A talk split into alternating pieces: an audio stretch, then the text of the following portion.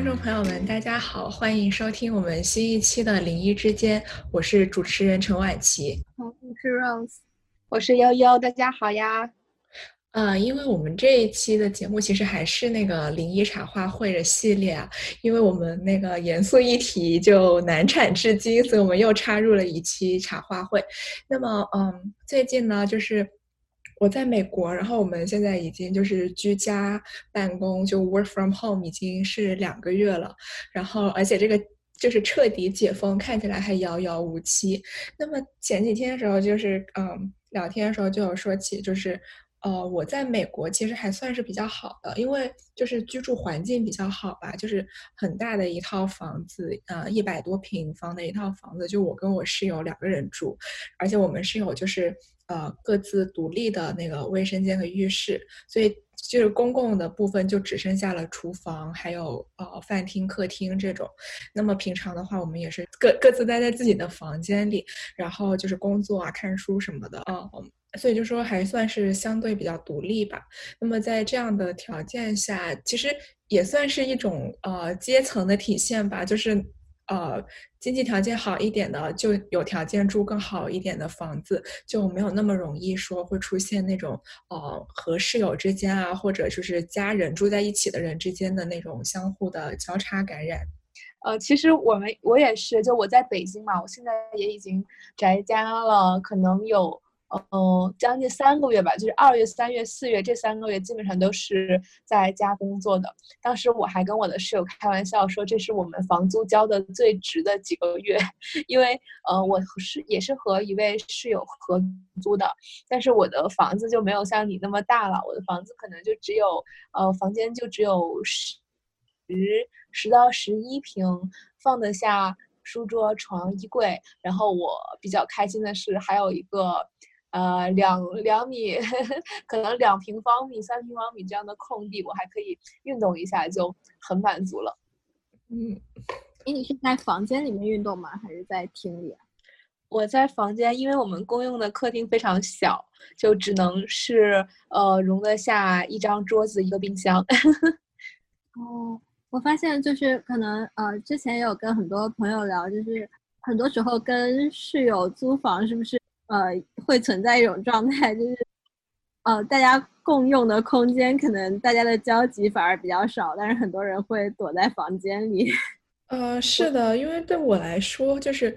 比如说我的电脑的书桌什么的都在房间里，那我要要要工作要学习，我就会待在房间里。然后，呃，我不是很习惯说在客厅，就是沙发或者饭桌这种地方学习。我觉得可能也要看一下个人习惯，因为有的人他可能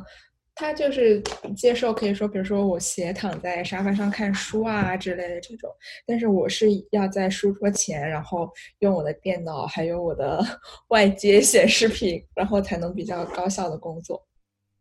啊，我觉得就是真的很羡慕晚期的房子，啊，就是 就觉得这么大的房子真的，其实尤其是在防疫期间，真的是很适合，就起码。啊，居家隔离起来也稍微能够舒服一点儿，对，在空间大一点的地方。对，是的，就是就是刚刚我有提到一个阶层问题嘛，但其实还有一个就是地域的问题，就是。在美国，在德州嘛，德州就相当相对来说是一个，在美国也是一个地广人稀的地方。然后，就算在大城市里，就是房价也没有美国其他的大城市上，像纽约啊、旧金山那么的贵，就跟国内就更加没有办法比。所以，就真的是一种呃自己存在的一种 privilege 吧，一种一种优势啊。我觉得 Rose 可以说一下，就是 Rose 在香港，然后香港就是真的是住的比较比较窄吧，是吧？对，就我觉得应该我住的地方应该跟呃悠悠的房间应该差不多大吧。然后我之前记得呃婉琪也说过，就是当时呃在美国那边的那个房租，然后其实算了一下，我们俩的房租应该是差不多的。然后但是应该住的那个大小应该就是应该应该就是你们的四分之一，可能还不到。对，香香港寸土寸金嘛，没有办法。对，所以就基本上是那种走几步就走到头的。嗯，对。那既然说到这个，就是悠悠不是说啊，就觉得现在房租就这几个月房租交的特别值嘛？我就啊想问一下你们，就是你们现在的房子，就是租的房子都是啊自己找的吗？我的房子也是自己找的，就是现在在呃内地，包括像北京，因为有很多那种嗯找房的 APP。像有自如啊、蛋壳呀，就是这种，它是会，你可以自己去选房间，然后看房，就看地段，它会比较详细。呃，这个的好处就是你即使不用和中介接触，也能找到一个嗯自己满意的房子吧。然后坏处可能是它会稍微的贵一点，因为它内部是统一装修、统一风格的。像一些呃传统的中介，比如说像链家、我爱我家，就是这种啊，它是会有。中介的，嗯，坏处是你要交一笔中介费，好处呢就是会价格会稍微便宜一点，而且你会找到房东，就是你可以和房东去聊，比如说你一年不给我涨价或者是怎么样，你可以去聊这个。那像自如，它就完全是，就自如这种平台吧，它完全就是由呃公司那边控制的，就涨不涨价，每年涨多少，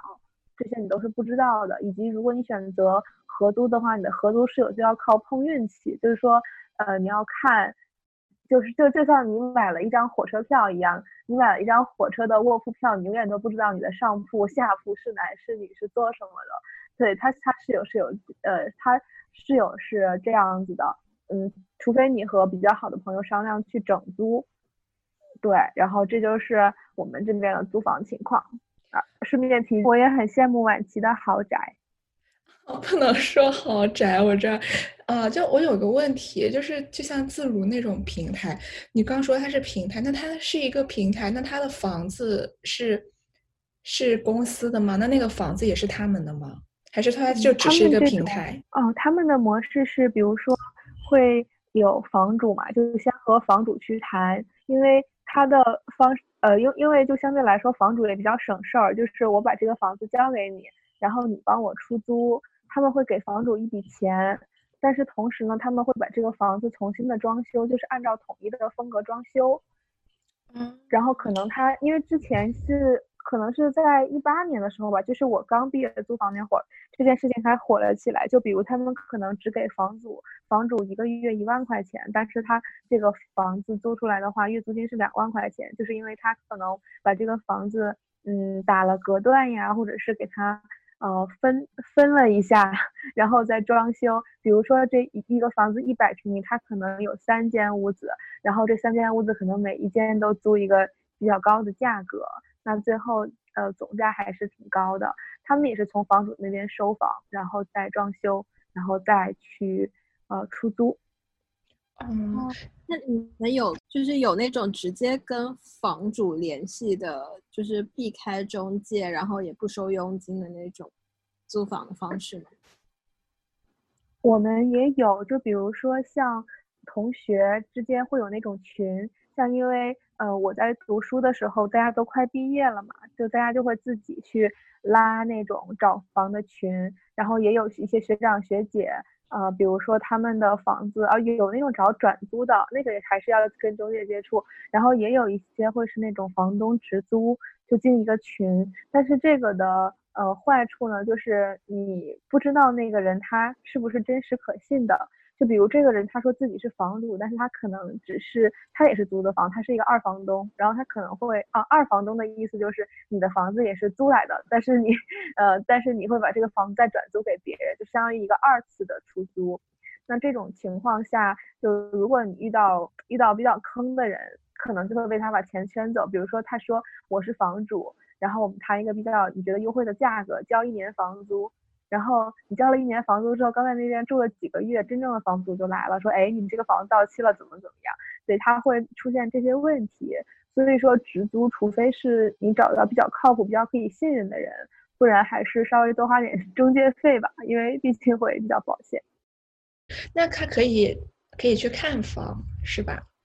那这样的话，是不是可以就会更加可信一点？之前就是有两个女生，她们就是被骗过的。就是那个人，他是这个房子的，相当于是二房东，然后把房子租给了另外两个女生。结果后来，呃，就出现了那种情况，比如说本来他的租期是到九月的，但是这个房主房主就是呃，可能七月份的时候就就真房主找上来了，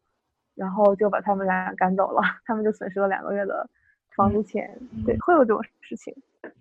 嗯，那那的确是。因为其实我我们也会有这样的，就是我们也有那种长租的公寓，然后就是呃公司管理的，然后那个就是整个楼就是那个公司的房产，然后。你可以在网站上，就是先跟他们约，一般一般这种其实是会比较靠谱的，呃，但是它有很多缺点，就是比如说在美国这种这样租房的话，呃，房间里是不带家具的，所以就是就是真的是就是空荡荡的房间，就只有四面墙，然后就连床啊什么的都没有，嗯，因为但是就对于很多留学生来讲，就是当我们还在国内的时候。因为不是想着啊，九月份、八月份开学嘛，然后你去到那个地方肯定要有个落脚点吧，一般可能都会提前在国内就把房间租好什么的。那一般这个时候可能很多都会选择这种就是公司管理的，然后有官网的，就这样子的这些这些公寓，一个是也比较好联系吧，然后也比较可靠。但是坏处就是你到了那个地方就要先花好几天来就是。呃，弄家具，而且美国这边很多家具都是，就是你买了之后要自己装，就还挺累的。然后呃，这种房子的话，一般它的房租可能稍微也是会贵一点，因为它的公司要有一个呃运营的成本啊之类的。嗯，也有那种就是说，比如说呃一个学校的或者一个区域的租房群，然后里面就有呃有房东，或者说也可能是二房东，然后就就招租客或者招转租的。这种情况呢，就也是像悠悠刚刚所说的，就是你不知道真假，因为你人当就比如说，如果是人在国内的时候，你想租外面的房子，你也没有办法去看房，是吧？然后就就真的还挺看运气的。呃，我自己是这样租过房啊，就是我在我呃去亚特兰大之前，那个时候我在。广州，然后也就是通过群里这样租房，然后我比较幸运的就是，啊，我我的那个房东他就是真的房东，然后那个房子也的确是不错，就还挺大的，而且当时看上那个房子是因为它是带家具的，就是有床啊什么的，然后我就差不多就可以拎包入住了，就把东西洗一洗，就把自己带过去的床单什么的铺一铺，就就还比较方便吧。Rose 一般怎么租房呀？呃，我。其实我感觉我们呃在香港这边每次租房都挺幸运的，就是没有没有经过太多的看房的一个过程。就比如说刚来的时候，我是人还是在内地，但是是刚好看到有朋友贴出来那个租房的那个呃信息，然后觉得好像还不错，然后就开始找呃找室友，然后那那一家刚好也是带家具的。所以就基本上也是像啊婉琪刚刚说的，就是比如说你带上自己的床铺啊，然后打扫整理一下，就差不多可以拎包入住的这种，觉得还挺好的。第二次搬家，其实我也没有怎么费力找房，因为刚好是有一个朋友，就是他的室友走了，然后就问我要不要过去住，然后呃觉得看了一下房子也不错，然后就过去住了。然后第第三次就是。刚好是跟一个朋友也是一起去看房，然后 他他刚好找了一个中介，然后那个中介就给我们介绍了，就是我们有给他一些需求嘛，比如说大概在哪个位置，然后价位是怎么样，然后他就给我们介绍了一个房子，然后那个房子其实刚好就是我我那一次应该是呃第一次去看房吧，然后我们俩都看中了，哦，对，就。然后，而而且还跟房东就是压了一下价，然后基本上觉得，因为那边就是看上去又很干净，然后家具就除了床，基本上其他家具都有了，嗯，应该就随便再买一点其他的就 OK 了，所以就，而且价格也合适，地理位置也合适，然后我们基本上又是立马答应了，然后然后然后最近这一次呢是通过呃。脸书群组，就是因为在香港有很多有有一部分人呢是会通过呃找中介嘛，但中介的话就相当于你要呃付上半个月还是一个月的房租，我有点忘了啊，应该是一个月，对，就是房东半个月，然后租客半个月这样。哦，对，这样子。就我我第三次租房就是这样的一个情况。对，然后还有一种就是很多呃从内地来的朋友，他们会在像什么港漂圈啊之类的，在这上面来找房子。它上面呃基本上是免佣的，嗯，还有另一种就是可能是本地人用的比较多，他们也会用呃像脸书群组啊，或者是其他的一些群组，在里面张贴一些免佣的一些租房的一些资讯。有一些群组是啊，有一些群组它是要求必须要是免佣的，你才能够在上面发帖。对，所以很多是房东他直接在上面招租。啊，对，所以这一种一般你可以找到价位相对合适的，而且你还不用付中介费。对我最近这一次就相当于直接在上面看的，刚好看到有一条，感觉好像还不错，就就当时也是收，就是收藏了好几条这样的一个租房的那个资讯，然后就约看房，然后看了之后觉得还不错，因为刚好最近。呃，因为疫情嘛，所以那个房租其实也降了一点，然后所以这个时候其实有点像是买方市场，对，那个时候就基本上应该能够租到比较好的价钱。因为我之前有一个朋友，就是他应该他现在新租的那一套房子，应该呃房东开的那个价格应该比在疫情之前降了两千港币。哦，这样子啊。对，因为它很多，可能也可能也要看房子吧，也不是所有都能降到这个程度。我觉得，对，可能那些就是放太久没有租出去的，有可能会就是房东也不想让它一直空着，可能就会降。对，大概是这样。嗯，的确是。就其实疫情对这个租房影响还蛮大的，因为就大家都知道，现在就大家都挺难的。嗯，在这个这个时候，就还是共度难关吧。因为我自己租房的话，我在美国就是，呃，就是直接跟那种公司租的，就租过，呃，两次吧。第一次就是在旧金山的时候，那个时候其实还还那个房子其实还是挺满意的，因为旧金山真的是一个呃房价特别在湾区就房价特别贵。然后当时我们在那边，因为就只是交换生嘛，然后也也没有想着要待很久，所以对当时对那个。呃，住房的那个要求就不是很高，就是大家就是觉得呃，一个房间里就是可以住两个人啊，共共用洗手间、共用卫浴什么的也没有问题啊。通过更用就更多的人来分摊这个房子的房租，来把每个人的那个付就要付的钱就是降低一点吧。后来就是呃，在呃亚特兰大的时候就是。第一次租房就是直接在微信群里联系了房东，然后后来搬家时也是特别幸运，就是因为想搬到一个就是离学校就更近的地方，然后刚好那个离学校更近有一个小区是那种走路五分钟就可以到我们学院的楼的，然后那而且那个小区就是环境也还不错，唯一的缺点就是那个房子可能老了一点，然后那个那里的房子因为就它地理位置太好了，所以它其实就是呃就很特别抢手。然后我当时特别幸运，就是有刚好找到一个呃认识的，就是我一个学院的同学，然后他刚好手里就有房源，所以我也没有很 操心，然后我就直接就是都是他去找的房东，然后我们就搬进去了。对，然后后来在休斯顿搬家搬到休斯顿的时候，第一次也是找的那种公司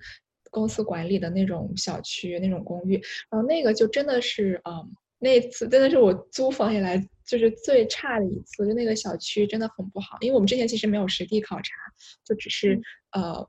就是看了一下地理位置啊什么之类的，也没有特别留意。但是那小区真的很差，管理也很差，各方面都，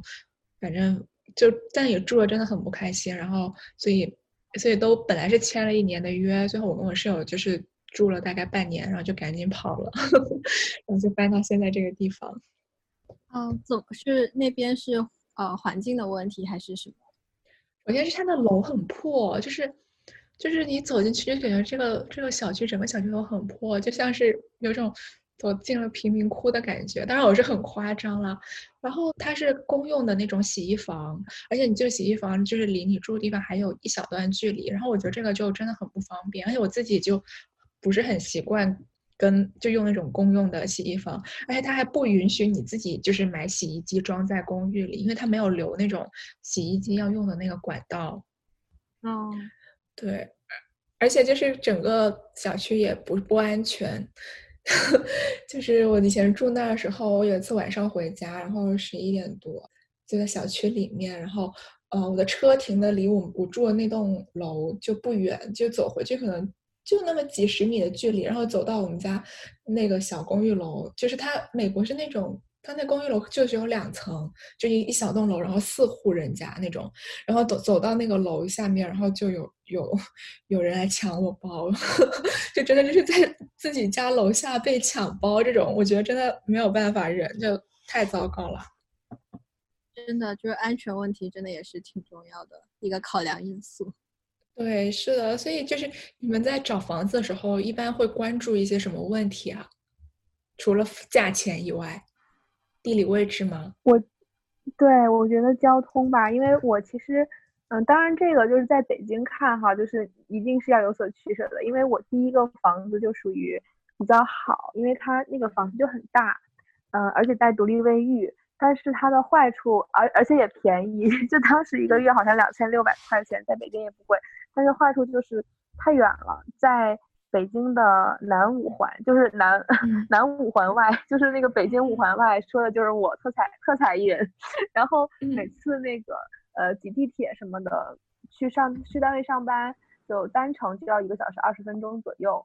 而且就是四号线非常挤，因为北京地铁是这样的，它从南城就从南边到呃到到中就城中心吧，就这样说吧，只有一条线就是地铁大兴线。所以就是每天无数的大兴人民就靠那一趟地铁去上车，就非常就是非常非常的挤，就是很夸张的一次。因为我没有遇到过，但是我室友遇到过，就是他的他说他的脚是悬着的，就是可能他 那种脚不沾地的感觉，就被被人挤到悬在空中。然后还有一次他拿了一个香蕉，后来他发现那个香蕉就变成了香蕉汁，就是已经被已经被挤到那种那种程度了，就真的。真的很恐怖，但是你只能往里挤。啊，我一个同事，他也是在住在四号线线上。他这他第一次上班的时候，他跟我讲，等了八趟地铁，因为就挤不上去，一定要后面的人使劲推你才可以。然后后面我就说，我说你挤啊，你要有战斗精神啊，因为你你再不挤就迟到了，你要有战斗精神。后来过了四五天之后，我同事跟我讲，他说我进步了。我说你怎么了？他说我今天第五趟就上来了。所以所以所以真的就。真的，这个拥挤程度就超恐怖的，就是自古大兴一条线，你不管怎么样，你都得来。但是，但是，而且吧，关键是你还不能选择打车，因为四号线有个地方叫新叫新发地，就是新旧的新，然后发展的发，然后地理位置的地。新发地呢是北京的一个大型的果蔬市场，就很多的每天早上就会很多的卖水果呀、卖蔬菜的人会来这边进货。就导致这边超级堵，因为我是我真的是实践过的，我我有一段时间工作要很早去单位，我六点之前走新发地畅通无阻，只要是过了六点十五啊，就就很惨，就是你会发现它红，就是那个路线。通畅是绿色嘛，然后堵一点是黄色，再堵一点是红色，然后新发地每年都是红的发紫，就是很 很夸张的程度。有一次我跟一个司机师傅聊天，就真的是这个六点十五，就现在可能或者六点二十五啊，就这段时间就还好，六点二十五以后就真的不要打车了。后面我和司机师傅聊的时候，当时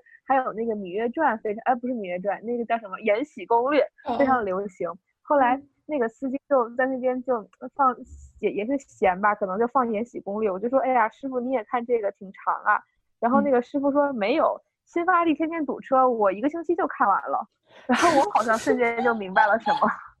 对吧这个超恐怖。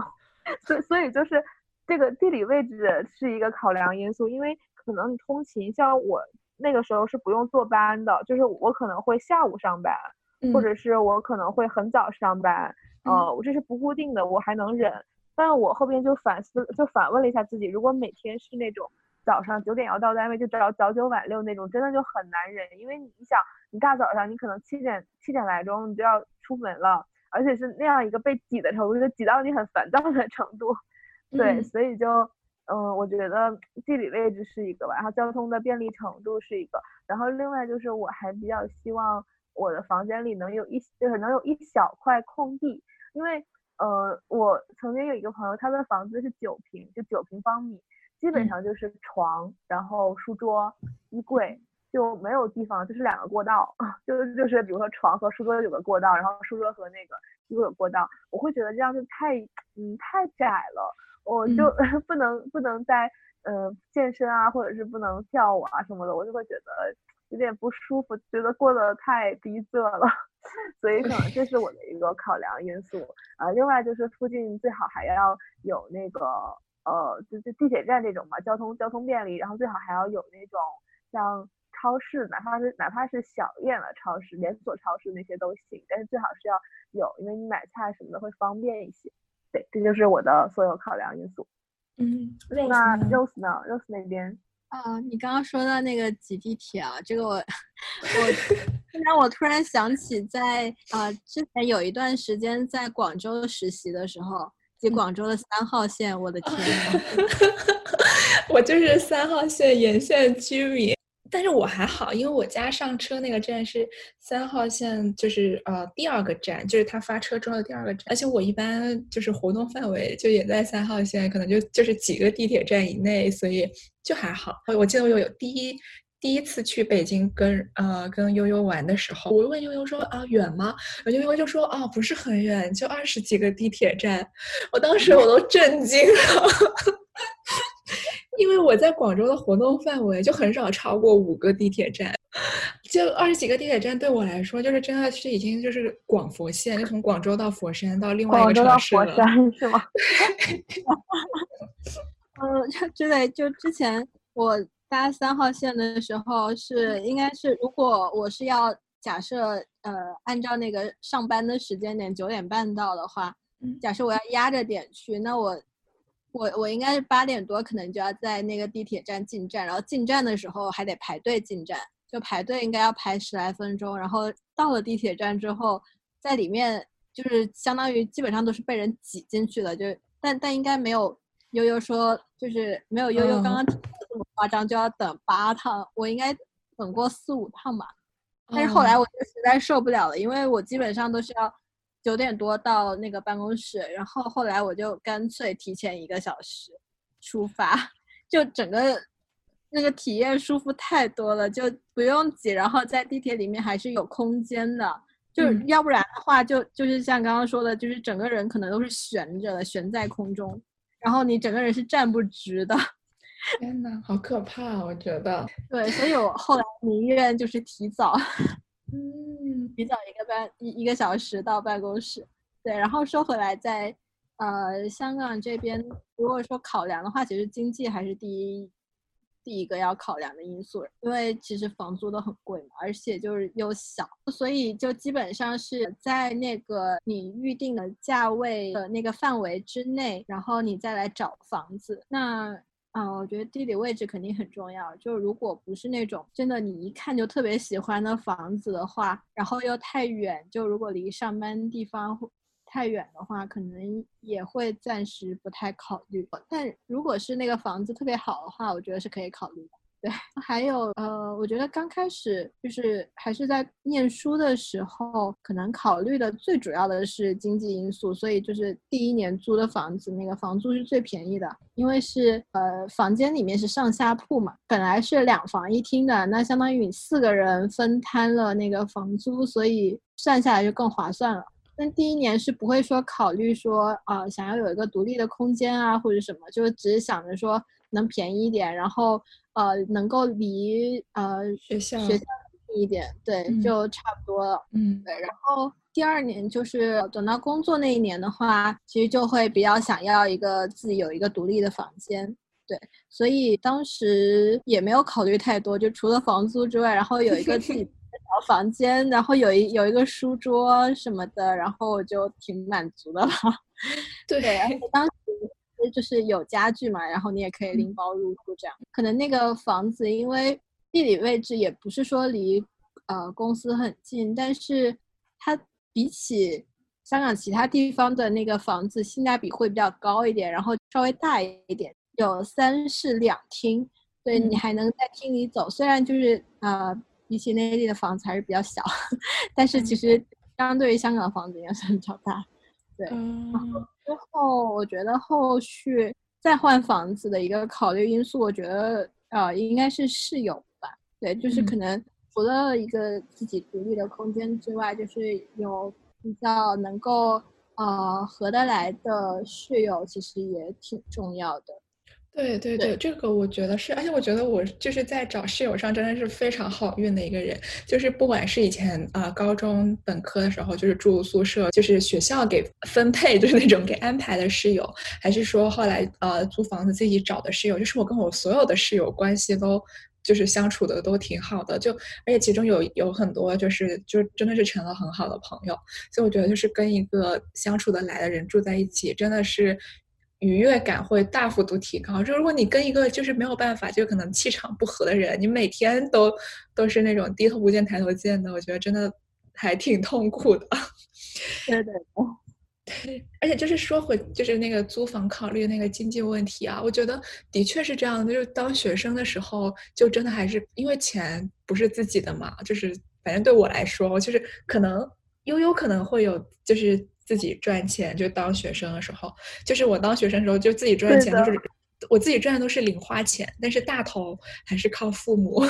但那个时候就真的没有那么挑，就。还是要省钱。就其实我觉得，如果可以的话，谁肯肯定每个人都想住的更好呀。那这个时候还是要考虑钱的问题吧。而且毕竟像我们以前住宿舍的那时候，就一个宿舍四个人、六个人这种宿舍时候，也没有说考虑要什么 独立的空间之类的。对对，就当时完全不会考虑这个问题。对对，但是宿舍也就是的确是便宜啊，就哪怕你把那样的条件放到市场里面招租的话，比如说在广州一个市中心的一个床位，你一年只要一千块或者八百块，那真的是非常划算，对学生来说是挺值得的吧？对，其实之前有想过说要不要住在海岛上，我觉得如果是能够真的有。大的房子，然后呃，价钱也还能接受的话，有可能会考虑，但就是可能交通上的确是会有一点不方便。嗯，像我的话，如果交通的话，一般就是考虑，要么就是那个房子能让我步行到学校，要么就是说要考虑在那个，一般美国这边学校都会有校车，然后校车会覆盖一定的范围，或者就是住在就是校车的呃沿线，然后现在住这个地方就坐那个小火车，坐轻轨一个站就是到学校，就就整体来说都是住在离学校很近的地方，然后呃至于。超市之类的，其实美国这边就就跟国内不太一样吧，就特别是德州啊这种地方，就大家都开车。我家附近也有超市了，但也不是说那种步行可以到达的距离。嗯，对我我这边倒是就是离街市挺近的，就是香港就如果买菜的话，就除了说刚刚说的超市之外，每一个街区它都会有它的一个场。对对对，就是菜市场。然后这都挺便宜的，就是等到一般，尤其是到了晚上六七点的时候，就是大甩卖的时候，就是那种 篮子的菜，然后它应该就是，比如说有时候它可能从一开始从啊二十块钱三份四份，一直到十块钱四份，然后最后到五块钱三份，一块钱一份，对，就是它是这个这个价位，它就是随着。那个时间不断的就是递减的，对我觉得美国这边其实有一个问题，是它的社区的附近性真的很差。嗯，我们是没有没有菜市场这种东西的。就我在国内的时候还挺喜欢逛菜市场的，觉得那个地方就虽然说是脏吧，就是有时候可能味气味也不是很好闻，但是我觉得那个地方就特别鲜活，特别有烟火气。但是在美国之后。是吧？但是在美国，美国就真的都是在超超市买菜，都是包装好的，然后肉什么的也是一份一份已经给你包好了，就就也会有卖那种生鲜的地方，那真的很少。对，我在这这边就特别喜欢逛各种街市，就很很有那个市井的味道，就是那个起码有点烟火气吧，就你能看到就是就是真真实实生活在这边的街坊他平时的一个生活的一个状态。对，真的就是因为我我也去过好几次香港嘛，呃，我就觉得。就是香港，就是比如说你在走在你住的地方往外走一点，你可能找到很多就是那种小店铺可以吃东西的呀。然后比如说还有那种小的那种呃水果卖水果的呀。然后还有各种各样的，比如说修表的、修鞋的，就这种就真的生活很方便。然后在广州的时候也有这样，就是你一个。一个街区一一个就你附近的地方哪哪里可以有裁缝铺呀？这种地方就大家都知道，然后就也有菜市场呀什么的。但是在美国就这种附近性真的差很多。你特别是在德州啊，就去干嘛都要开个车。就美国要报税，我去寄那个税表，我也要开车到邮局。然后我就想起我之前在广州的时候，这这种东西真的就是。比如说我我出个门，我去地铁站，然后顺路就能找到一个油桶，然后把它把东西就是丢进去这样。但是在美国就就不就没有这种很方便的附近性。是一般都离得比较远吗？还是说就是需要有一段距离你才能够到达？还是它本身比较少那些点？我觉得就是比较少吧，所以才会变成就是。嗯，你要开车才能去到，因为它整体来说，它还就的确还是一个嗯地广人稀的地方，没有说像像国内，就是因为像广州啊、香港啊、北京啊这种大城市，因为它人口密度高嘛，所以它的东西，比如说它很多那种呃邮局啊什么的，它的点布的多，它也就比大家都方便嘛。对，这点是挺方便的。那我又想到一个问题，就是。嗯，就是嗯在比如说在香港每一个地铁站，其实你在每个地铁站内看到的那些店铺都是差不多的。嗯，这都是比如说有万宁啊，然后呃，屈臣氏，屈臣氏，对，然后还有像呃屈臣氏我忘，可能比较少一点，但就是基本上就是一些呃牌子的一些凉茶坊啊，什么嗯糕点铺啊，然后什么蛋糕店什么的。对，就相当于你去到每一个地铁站都是类似的这样一些店铺，你就会感觉好像它太统一化了。嗯嗯嗯，对，广州也是这样，就是地铁站里面的那些店很多都是连锁的。对，但反倒是呃，就是地面的面上的有一些店铺倒是有，呃，会有一些特色。对，虽然连锁店也还是很多的。对对对，其实广州也是这样的。但是其实我觉得我现在有一个问题，就是一个我是现在在广在广州，在国内时间已经非常少了。还有就是因为啊，地铁是真的很方便，所以我很多时候我都是坐地铁。我知道从这个地方到另到到另外一个地方，就是坐地铁怎么坐，我可能已经非常熟悉。但是我对地面上面的东西反而已经是会感到有些陌生。而且广州，我觉得广州和香港可能都有一个问题，就是因为我们夏天真的太热了。所以就是地铁啊，还有地下的空间，反而会让人觉得就是在温度上会比较舒适。对，其实我有一段时间我会呃比较长，就是坚持步行，步行可能五六个站的地铁站的距离，然后如果只是那个步行距离可能只有两三站的话，我可能也会就呃如果时间充裕的时候会选择步行。对，因为感觉其实。在地面上走还是会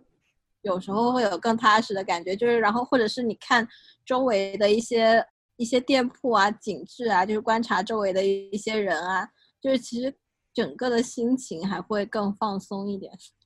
哦，但是不会说就是很热啊之类的吗？或者夏天热啊，冬天冷，然后不冷不热时候还下雨。啊，的确也是会，但有有时候走着走着就会进一个商场，然后，嗯，在商场里面走，然后再出来。有的路你是你是可以绕进去，然后再走出来的嘛，所以就也还好。嗯，是的，的确是这样。那悠悠呢？悠悠生活在北方。对对，生活在北方。我觉得像你们刚刚提到的那个喜欢走商场，这个我夏天也会，就是也会说。在商场里，然后，对对对，就是免费蹭空调，而且，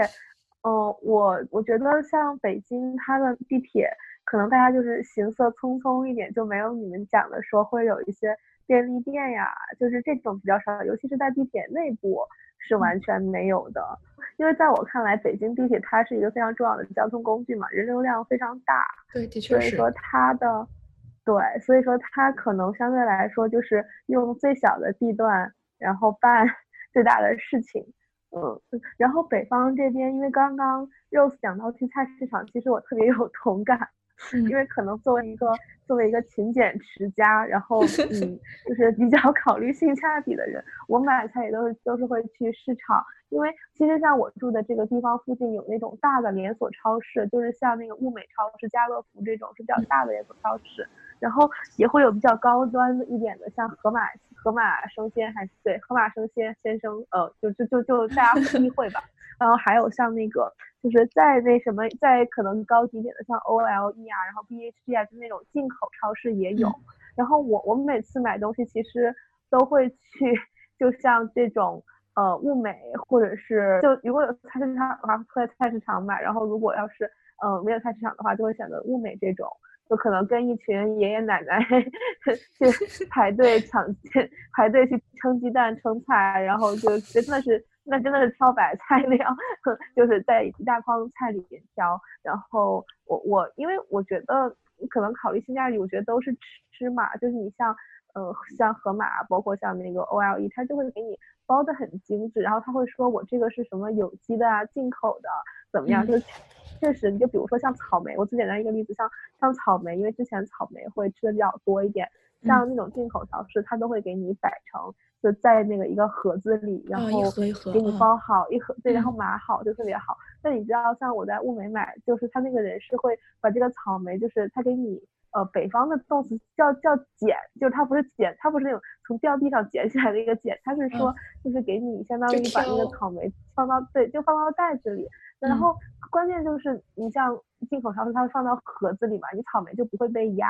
嗯，然后可能到家它还是很新鲜的，但是你放到袋子里就可能还是会稍微被压到，但是便宜啊！你像草莓，我们当时可能就不到十块钱一斤，然后外边的那种超市一大盒就三呃三十块钱，就二十二三十块钱吧，就觉得便宜很多。嗯，所以就呃我我就还是会去这种市场买会多一点。然后北方这种我们我们之前叫早市嘛，就早上的市，就是和夜市相对，我们叫早市，就大家去赶集也会。比较多一点，就这个便这个便利程度还是挺高的，就基本上每个小区附近都会有。对，你啊，你刚刚说到那个买菜的那个问题，就真的价位上真的是会便宜很多。就像尤其呃疫情比较严重的那段时间，如果你在香港的超市买菜的话，超市里面就会把那些蔬菜就是包成一包一包的，它的价钱就是。一般都是十几块、二十几块，然后到疫情那段时间能看到三十几块一包的，所以就是那个时候价钱真的是很夸张。但你如果到街市上去看的话，之前有试过买五块钱，就真的买了超级就一大袋。哦，对，有时候五块钱、十块钱就真的能买一大袋，所以这个这个价钱上真的是差很多。对，其实我喜欢菜市场还有另外一个原因，比如说像挑草莓这种，就是像美国这边其实超市里真的就是一盒一盒的这样子，就我就只能挑这盒或者挑那盒。但是草莓这种东西，还有像蓝莓、树莓这种，它放在盒子里，它可能中间是有坏掉的，但是就没有办法看到，就没有办法一颗一颗的挑。这种水果还是挺容易坏的，特别是你可能一不注意，里面有一个是压坏了，然后就会就会长霉。然后一般长霉之后。我可能就差不多是整盒都就就真的是要稍其他的稍微软了一点的，我可能都不敢吃了，因为因为你可因为有一颗长霉之后，可能就会有其他的，它都是带了霉菌，只是它还没有菌丝，还看不见这样子。就我觉得还是如果能在市场里像国内那种一颗一颗那样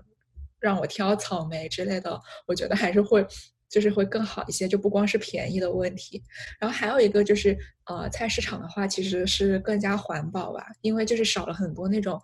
就其实没有什么必要的那种包装，就买个菜真的就是放袋子里就好了，你还可以自己带个环保袋什么的，就真的没有必要说什么都要包的特别好、特别干净。就我觉得也我也会考考虑这个环保的问题，但是就真的是大家都知道啊，就是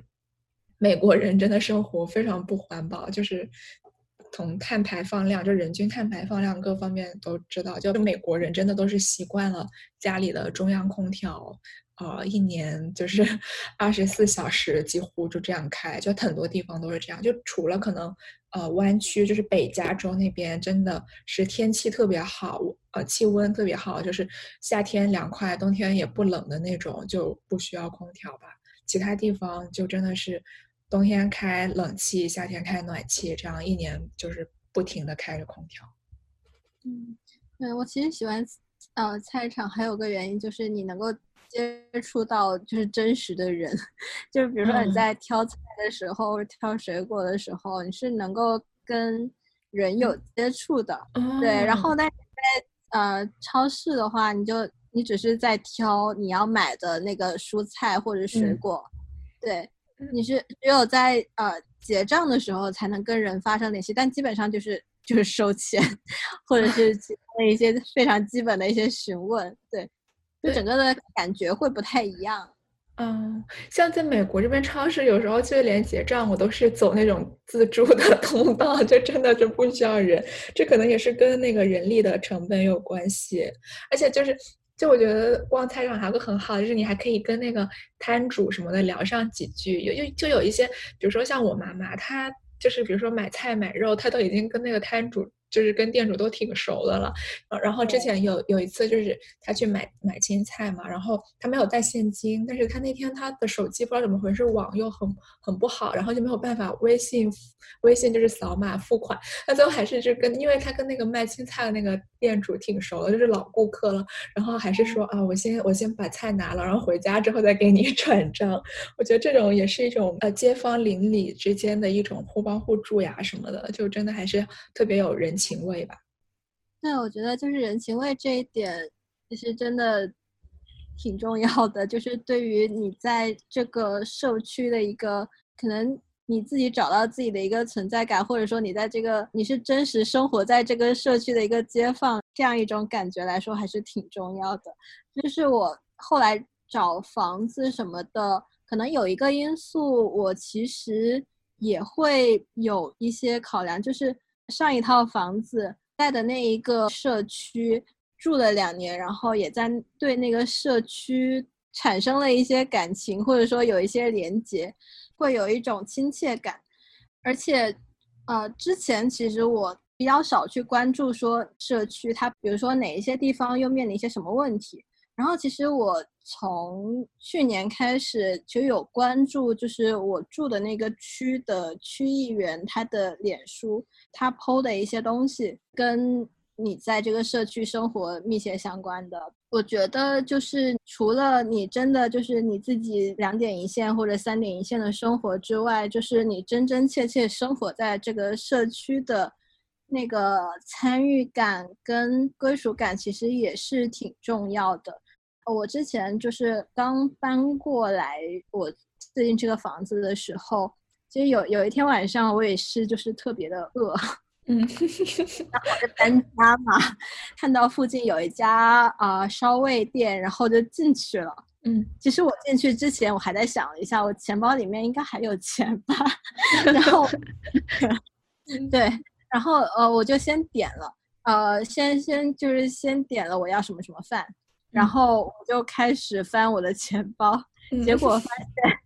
不够钱吧？对，就还差了，应该那份饭就是差不多四十港币吧。嗯，然后我当时纸币我就只剩二十块了，然后我就翻硬币，然后加着加着，其实还差五块钱。那个老板就问我钱够不够啊？然后我就说。等等，我再找一找。他说如果不够的话，之后再来给就好了。我就把先把那些钱给了他。他以为一开始想说，如果您有其他呃，比如说一百块一张的也可以，但其实是我是一张，就真的就只能最大一张就只能找出二十块钱了。嗯，真的没有钱。对，然后就尴尬，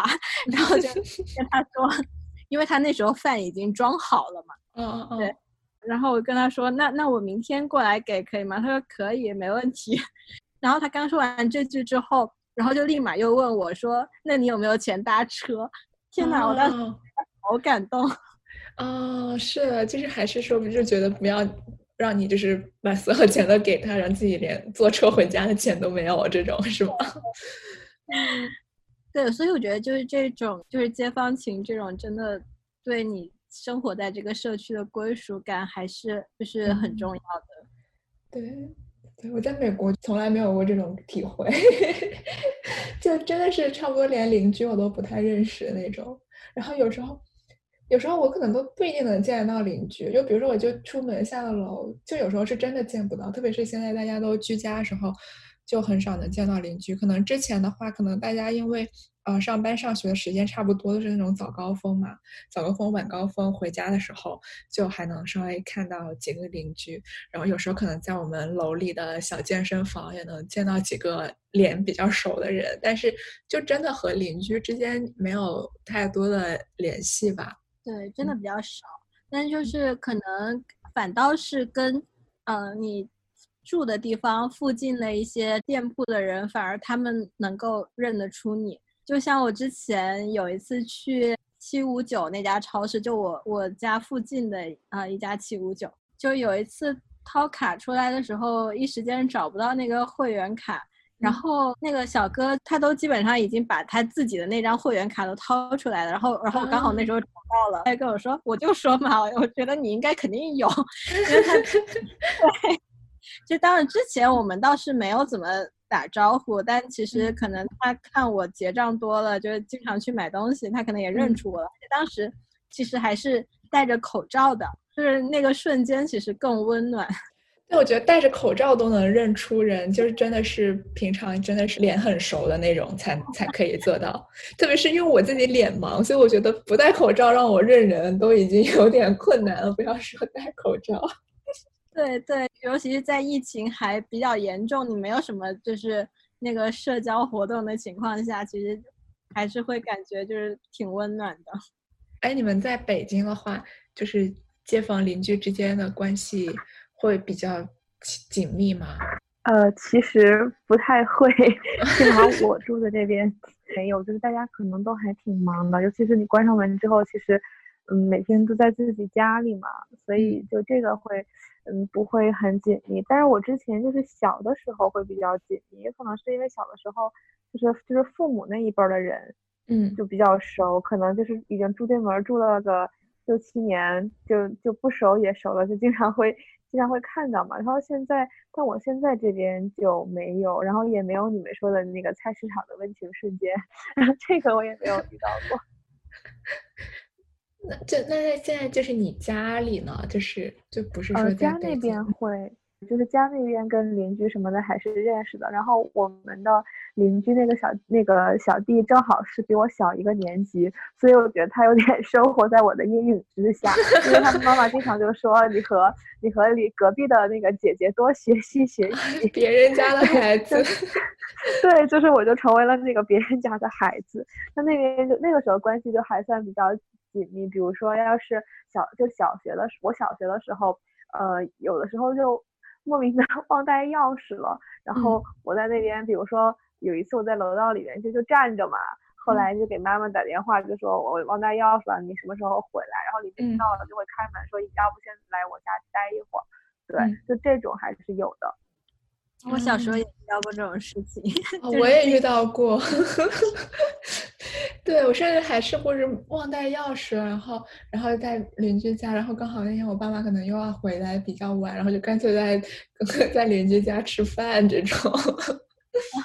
嗯，感觉就是在家那边的邻居之间的连接反而是更紧密一点的。对，也可能是因为就是大家住的时间比较长吧，像。像比如说像现在这样，我们这样搬家，可能很多地方都住不了超过两年。反正我我还没有在一个地方住超过两年，都是一年，然后就就要搬走了。可能是不是也跟就是呃习惯会有关系？就可能即便是搬了家，然后可能是比如说呃在电梯里面遇到楼上楼下的一些邻居，如果见久了之后，也会打个招呼、点点头这样。哦，我觉得可能也跟心态有关，因为像比如说在国内搬家，你搬去一个地方之后，就是自己会觉得说我会在这这里常住，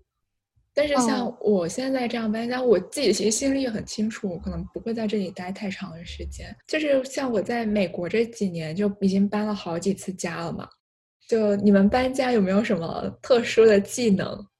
因为我觉得搬家真的好麻烦，尤其是美国，如果是没有家具的话，可能有时候还要搬家具，这个真的就太累了。对，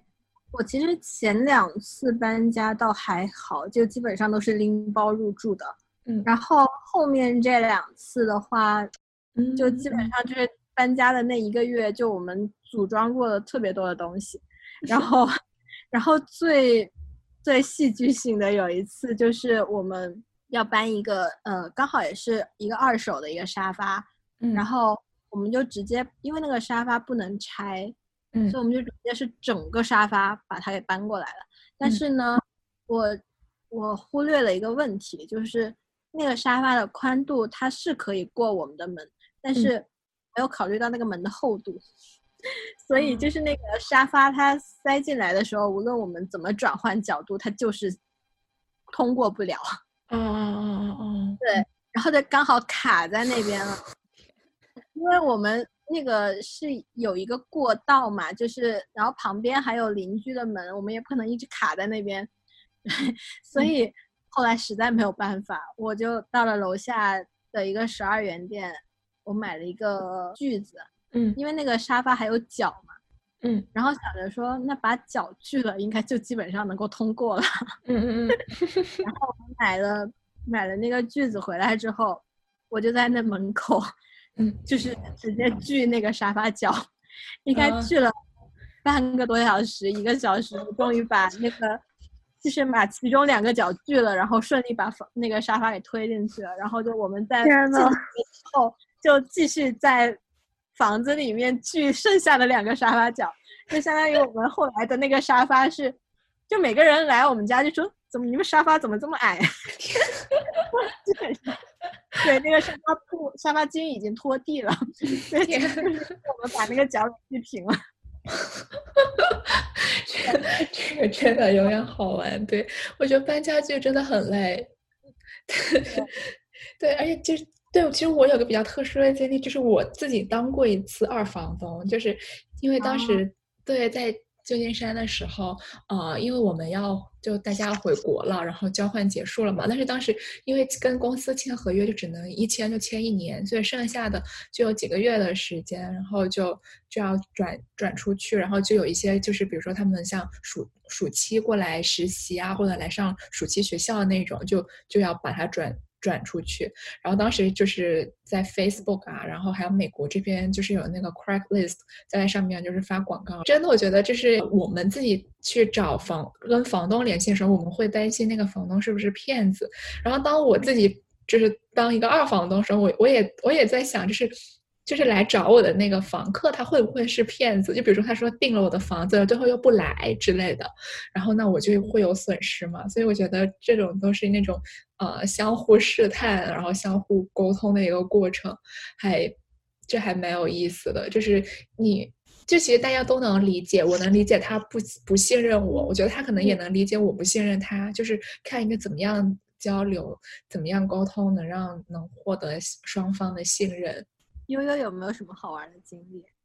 哦，搬家的时候，就因为刚刚你妹提到的那个家具的事情，我就现在搬到这个家的时候，呃，是就很突然接到了通知要回北京，所以那个时候就真的是用半天，嗯、就先找到了一个房，然后我我这个房的房东也特别好，因为他是装修完不久嘛，他就他之前本来比如说我计划的是九月底，就呃一九年九月底会回来，但突然就是呃六号九月六号就接到了通知说八号就必须要回北京，所以就当时那个房东也很懵，我也很懵。我我这个房间当时就是只有四面墙，就什么都没有，然后那个房东就就临时赶紧帮我订了个床，所以就我回来的那天是我和房东一起把我的 床给组装好了，但是真的什么都没有，然后然后我就然后我就那个先睡了一觉，后面那个书桌是我自己买的，买的时候就要自己去搭书桌，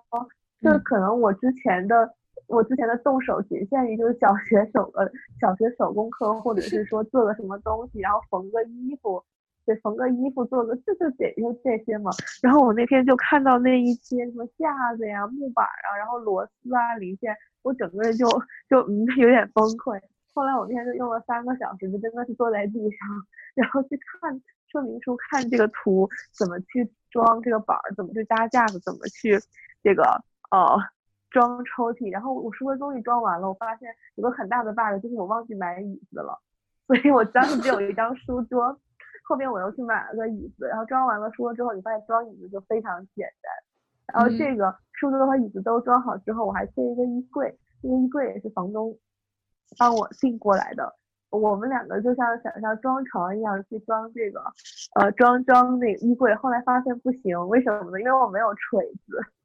就真的专业的事情要专业的人干，就没有没有锤子。后来还有那个门把手，他可能也是需要什么特殊的工具吧，我也不太懂。就那个那个房东，我们房东也是一个，呃，就是一位男士吧。他当时就挫败感特别强，他说：“哎呀，哎呀，说我怎么连这个都装不好？”他当时还很有挫败感，因因为因为当时其实我帮他一起，我是跟他一起弄的。他就说：“你就是他就觉得女孩嘛，你不会装，就你力气小。”都行，然后他就觉得说，哎，我作为一个男人，我在你面前 表现的好像很怂，他就很难过。然后第二天就找了一个师傅来把这个装好的，结果来了之后就发现就是就是装反了，就有一个地方我们装反了，然后师傅就师傅就要拆下来，然后还有一个地方是那个，比如说那个那个木板中间应该是有有三个，就是它两边有钉子，然后中间还有一个固定的东西，是一个。就是很一个很小的一个固定东西，然后我们两个都不知道那是固定的，所以就没有装。然后最后发现剩了一些零件，那个人看了他说，嗯，你这个板中间忘装了，我就很绝望，就因为你要当你要拆了它。然后我就问了他一句，我说那如果我不放重物凑合着用行吗？他说行，因为你就放衣服被子嘛。他说行，我说哦。那辛苦你了，师傅，就这样吧。后来就，对，后来就真的是，因为我当时就可能用了将近十天吧，你又要，你像又要选，然后你要等物流，然后你又要自己装，对，可能用了十来天，同时还要上班，才把我的这些东西就装好。所以，所以当时就是，我就觉得天呐，我为什么要这样？拎包入住不香吗？我为什么要 这样？就那时候白天上班，然后晚上要面对一一堆零件，就真的是面对 一堆零件的这种这种生活，觉得太难了。嗯，不过装好了就还是挺不错的。对我我自己装过好多家具啊，就是什么床呀、桌子呀那种呃小茶几，就什么都 装过。然后，然后我这装其实我还好，就是。最多是看着说明书，然后慢慢装，然后有时候叫朋友帮忙什么的。然后我也有试过装反，然后拆下来重新装了这样的 经历。我觉得比装更可怕的是你要把这个东西拆了，然后运到新的地方再重新装。我现在我想说，你天呐，对，是吧？我都不知道怎么拆掉这我的床。这种我觉得这个要拆真的太难了，而且你还要保证就拆的时候不要弄坏它，就不就不能用暴力 拆卸，不然你就没有办法再装起来。对，而且就是比如说，有时候你的螺就是刚开始组装的时候，你那个螺丝拧的特别紧，嗯，拍的时候也很麻烦，所以我会锈在里面那个螺丝。对，所以我这次就是搬书架什么的，我就直接叫了一辆车，直接把那个书架完整的运过去，然后我再我再整个抱着书架上楼。哦，还不想再拆了，拆了再。然后那个花的时间实在是太长，而且就是我我试了一下，我还拧不下来，就有了螺丝，所以我就直接放弃，我就加二十块钱，然后让他直接把我整个书架运过来。对，但是有时候有个问题，就是有些东西你不拆出不了门，像床这种就肯定一定是要拆的。床是肯定要拆的。就我我记我 你刚刚说到就是拆不了，你刚刚说到拆床这个问题，就我也遇到了，就是 因为我其实我那个那个铁架床它是。呃，就相当于它那个床头跟床尾，它是有呃两个竖着的，就是一个架子嘛。然后那个床板呢是直接套进去的。然后，但是我我拆的时候，我就是要把那个床板从套进去的地方给抬起来。但是，但是因为可能不知道是生锈了还是什么原因，就是两三个人一直抬都抬不起来。然后最后我们是在那里面。撒了一点醋，过了一段时间，我们终于就把整个床给拆下来了。哦，对，我在床的这个过程真的是特别的痛苦，就三个人才把所有的东西给搬上来。真的是，对我在美国还自己装过窗帘，就是连那个窗帘杆都是自己装的，就是往墙里打孔。但是因为美国这边很多房子都是木头，所以往里就是拧螺丝不是就不算特别难，就跟国内那种啊混凝土结构的那个房子不太一样。就像现在我家其实那个工具也挺齐全的了，就是就是各种什么老虎钳呀，然后什么铁铲呀，甚至连油漆都有。哦，对对对，我想起来之前 Rose 说他还自己就是刷墙是吗？对，就是我租房的这边呢，就是有一面墙，有一部分是它那个墙面已经翻起来了，就是可能你看着就会觉得有点难受，你就会想把它重新刷一下，然后就就可能也联系了房东，然后房东说的挺简单的，就是说你把整面墙就是拿那个砂纸刷平。然后你再涂一涂一层油漆就可以了。但后来我就是上网查了一下，就是我根据我就是我家这面墙的那个情况对照了一下，就是完整的流程就至少还要再多几步。就是你要先把那个有问题的、已经翘起来的那个墙面，就把它完全的铲掉。嗯，呃，就如果旁边有一些能够铲起来的，也要铲掉。铲完了之后呢？你再呃刷个底漆，刷个底漆